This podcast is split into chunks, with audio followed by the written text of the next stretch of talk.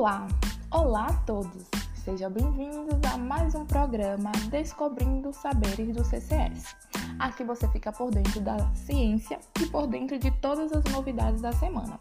Hoje contaremos com a participação da doutora Lília e teremos a participação especial de uma ouvinte. Fique ligado!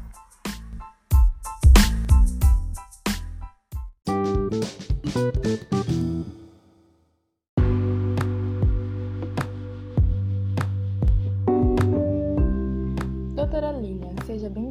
nossa casa. É sempre bom tê-la conosco. Hoje teremos uma convidada especial também, a dona Adriele. Seja muito bem-vinda, dona Adriele. Estamos contentes com a sua presença. Tenho certeza que será uma manhã de trocas e você fique ligadinho aí para não perder nenhuma informação, hein?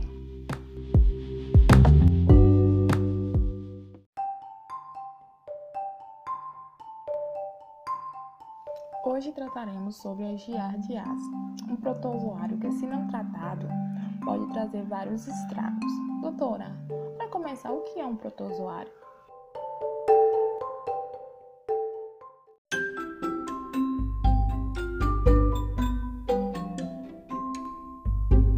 Olá, gente, bom dia. É um prazer estar mais uma vez aqui com vocês. Então, Jaqueline, os protozoários são microorganismos são vistos apenas por microscópios, possuem uma única célula. Na maioria dos casos, não produzem seu próprio alimento, eles se alimentam do próprio ser vivo ou de restos dele. No caso da giardíase, vai ser uma infecção causada pelo protozoário flagelado, Giardia duodenalis. Essa infecção pode ser assintomática ou pode provocar sintomas que variam de flatulência intermitente a má absorção crônica, a giardíase é considerada pela OMS como parte das doenças negligenciadas e pode ser transmitida de várias formas aos humanos, tanto adultos quanto as crianças estão propensas a terem essa parasitose.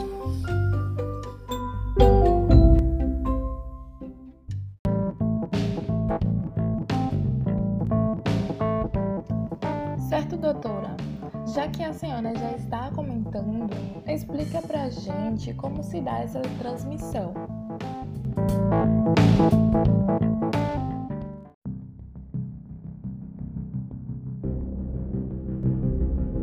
Então, a transmissão se dá de várias formas, principalmente por água contaminada por frutas e alimentos que não são bem lavados e bem condimentados, alimentos que você come no restaurante porque a principal forma de contaminação é a que conhecemos como fecal oral. Então, o que acontece? Uma pessoa defeca, se contamina, faz a higiene e se limpa e não lava as mãos. Então, um simples aperto de mão pode transmitir a giardia. Até mesmo no restaurante, talheres, alimentos mal lavados podem estar favorecendo essa contaminação.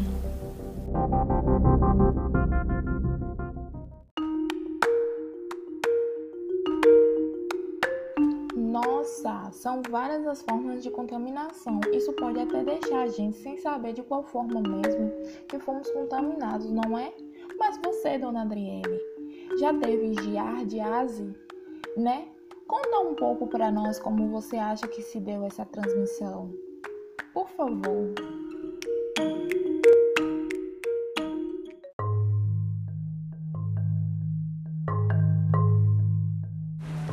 Sim, eu fui contemplada com esse presente, infelizmente. É, e realmente fica muito difícil saber, né? Já que são diversas formas de contaminação. Mas na época eu morava em um sítio e lá bebíamos água que vinha do córrego. É, no entanto, nós usávamos cloro para matar as bactérias, então acho que não foi exatamente daí.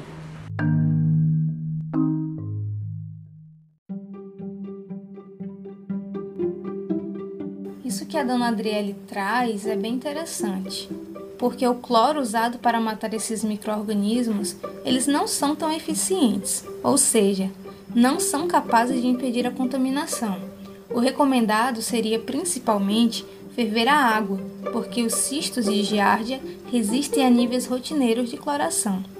Alguns dispositivos portáteis de filtração podem remover os cistos de diárdia da água contaminada, mas a eficácia de vários desses sistemas de filtragem não foi avaliada completamente.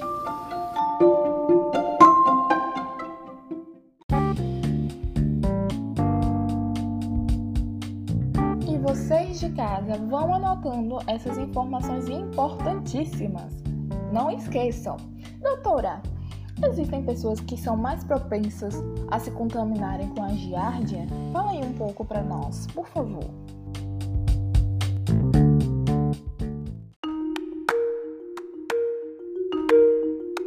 Então, Jaqueline, fatores como a pobreza, ausência de saneamento básico, ausência de água potável aumentam as chances de exposição a inúmeras doenças parasitárias. Isso é fato. E dentre essas doenças, a giardíase.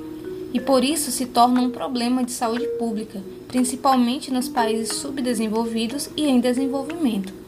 A prevalência da giardíase vai ser maior em locais em que as condições de vida e de saneamento básico são insatisfatórias ou mesmo não existem. Muitas vezes, o desconhecimento de princípios de higiene pessoal e de cuidados na preparação dos alimentos facilita a infecção e predispõe à reinfecção. Mas a gente percebe a prevalência bastante elevada em crianças ou em indivíduos que fazem uso de ambientes coletivos, como asilos e entidades psiquiátricas. A gente sabe, né, que as crianças tocam no chão, em animal, colocam a mão na boca, compartilham de muitos brinquedos com outras crianças. Enfim, essa alta parasitose costuma ser relacionada a maus hábitos de higiene e ao contato entre os indivíduos.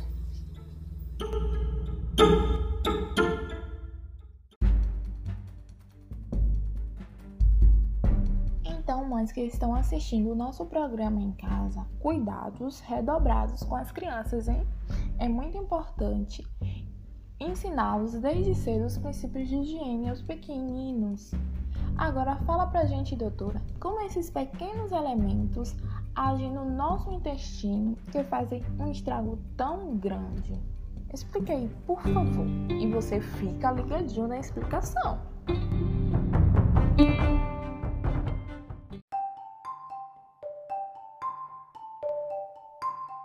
Jaqueline, antes de falar de como eles vão agir dentro de nós, é muito importante entender um pouco da morfologia, da estrutura desse protozoário.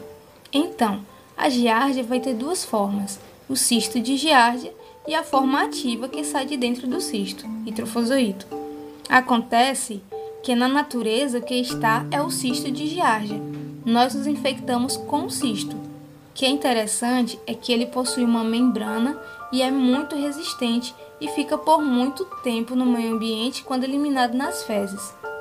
Alguns estudos mostram que até 2 a 3 meses, aguentando uma temperatura muito alta, eles são bastante resistentes. Aí, dentro do organismo do ser humano, que é o hospedeiro principal, você começa engolindo o cisto. Como ele tem essa membrana, ele consegue resistir ao suco gástrico do estômago. E somente perto do intestino delgado, na região do duodeno e jejuno, acontece o desencistamento, saindo de dentro do cisto o trofozoíta, que é a forma ativa da giardia, mas ela não é tão resistente.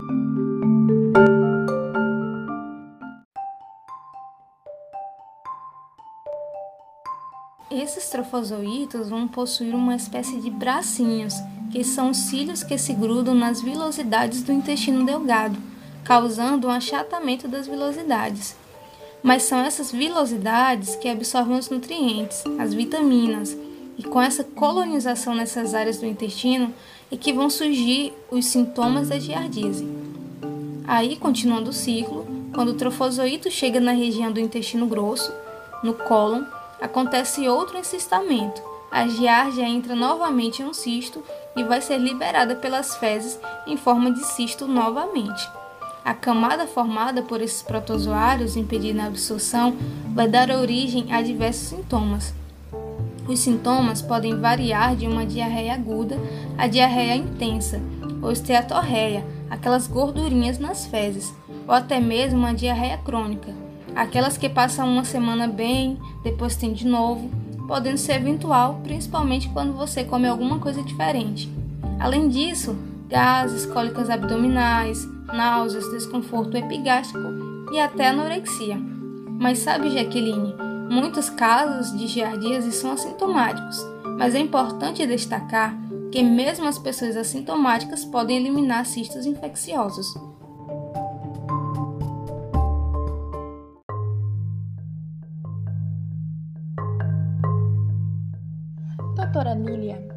Você falando os sintomas, eu notei que eles não são tão específicos assim, né? E isso pode acabar dificultando, talvez, o diagnóstico. E eu fico aqui pensando, Dona Adriele, você apresentava alguns desses sintomas e quando chegou a desconfiar que tinha infecção, você poderia falar um pouco pra gente?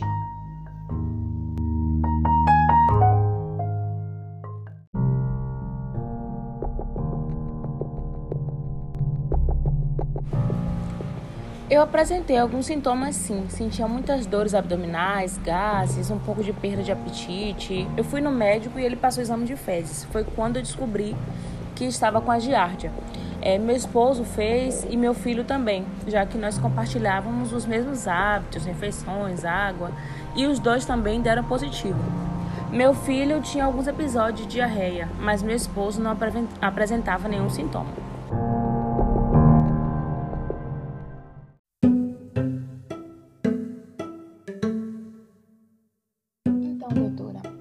Diagnóstico é apenas o parasitológico de fezes mesmo?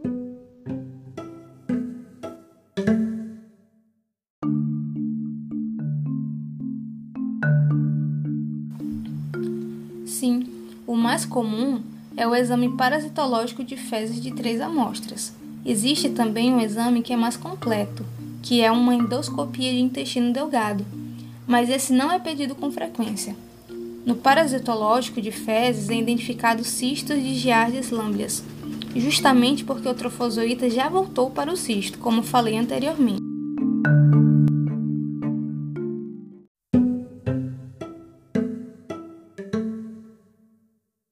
E quanto ao tratamento, doutora, como é que é feito?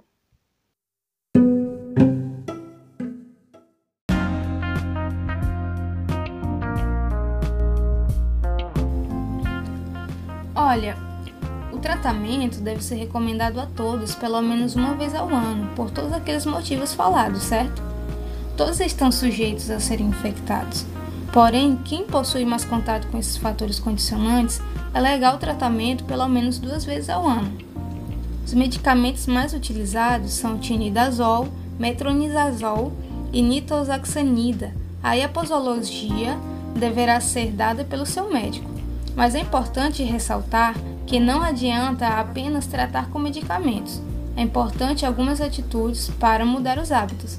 Lavar mais as mãos, higienizar melhor os alimentos, os produtos que você come. Todos esses cuidados são importantes para ficar livre desses pequenos parasitas.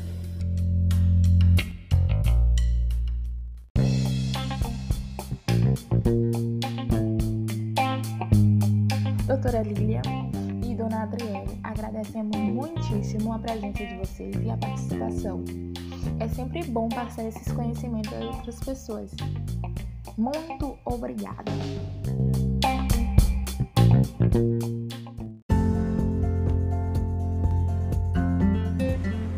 Eu também agradeço muito pelo convite, foi muito importante para mim, eu aprendi muito com vocês e para quem está em casa, se cuidem. Procurem evitar esses parasitas que mexem com a nossa disposição e que causam vários desconfortos também.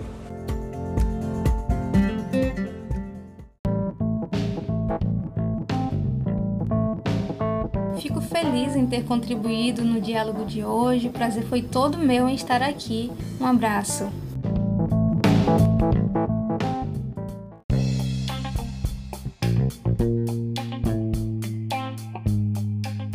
Obrigada a vocês de casa. E aqui encerra o nosso Descobrindo os Saberes do CCS, o FRB. Até a semana que vem, nesse mesmo horário. Tchau e muito obrigada!